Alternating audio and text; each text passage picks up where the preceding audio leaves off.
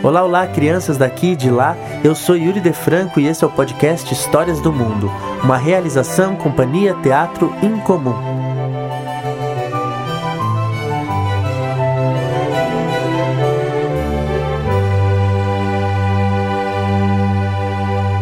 O que os olhos não veem.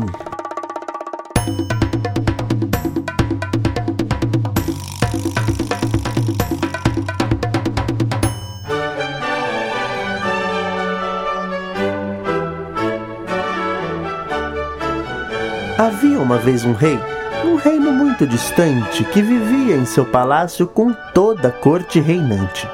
Reinar para ele era fácil, ele gostava bastante. Mas um dia, coisa estranha. Como foi que aconteceu?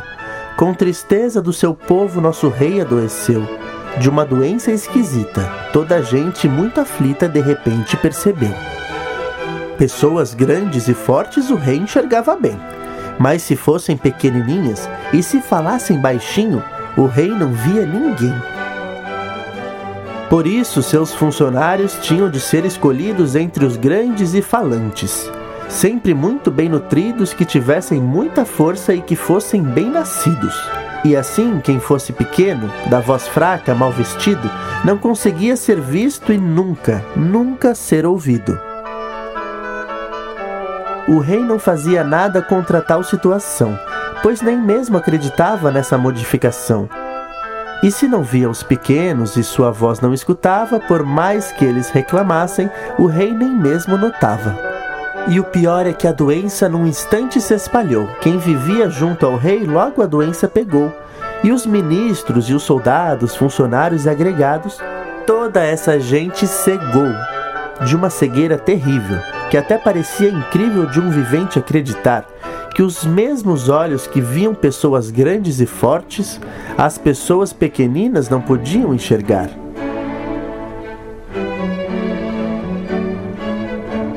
E se no meio do povo nascia algum grandalhão, era logo convidado para ser o assistente de algum grande figurão, ou se não, para ter patente de tenente ou capitão e logo que ele chegava no palácio se instalava e a doença, bem depressa, no tal grandalhão pegava. Todas aquelas pessoas com quem ele convivia, que ele tão bem enxergava, cuja voz tão bem ouvia, como num encantamento ele agora não tomava o menor conhecimento. Seria até engraçado se não fosse muito triste, como tanta coisa estranha que por esse mundo existe. E o povo foi desprezado pouco a pouco lentamente, enquanto que o próprio rei vivia muito contente, pois o que os olhos não veem, nosso coração não sente.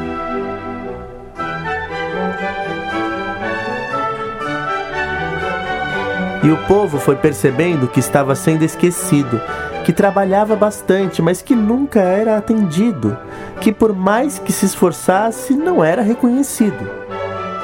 Cada pessoa do povo foi chegando à convicção que eles mesmos é que tinham que encontrar a solução para terminar a tragédia, pois quem monta na garupa não pega nunca na rédea. Eles então se juntaram, discutiram, planejaram e chegaram à conclusão que se a voz de um era fraca, juntando as vozes de todos mais parecia um trovão. E se todos, tão pequenos, fizessem pernas de pau, então ficariam grandes. E no palácio real seriam logo avistados, ouviriam os seus brados, seria como um sinal. E todos juntos, unidos, fazendo muito alarido, seguiram para a capital. Agora, todos bem altos nas suas pernas de pau. Enquanto isso, nosso rei continuava contente, pois o que os olhos não veem, nosso coração não sente. Mas de repente, que coisa! Que ruído tão possante! Uma voz tão alta assim só pode ser um gigante. Vamos olhar na muralha? Ai, São Sinfrônio me valha! Neste momento terrível, que coisa tão grande é essa que parece uma floresta, mas que multidão incrível! E os barões, e os cavaleiros, ministros e camareiros, damas, valetes e o rei tremiam como geleia daquela grande assembleia, como eu nunca imaginei. E os grandões, antes tão fortes que pareciam suportes da própria casa real, agora tinham chiliques e cheios de tremeliques fugiam da capital.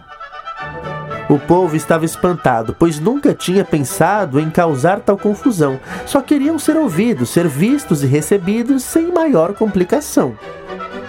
E agora os nobres fugiam, apavorados, corriam de medo daquela gente. E o rei corria na frente, dizendo que desistia de seus poderes reais. Se governar era aquilo, ele não queria mais. Eu vou parar por aqui a história que estou contando. O que se seguiu depois, cada um vai inventando. Se apareceu um novo rei ou se o povo está mandando, na verdade não faz mal. Que todos naquele reino guardam muito bem guardadas as suas pernas de pau, pois temem que seu governo possa cegar de repente. E eles sabem muito bem que quando os olhos não veem, nosso coração não sente.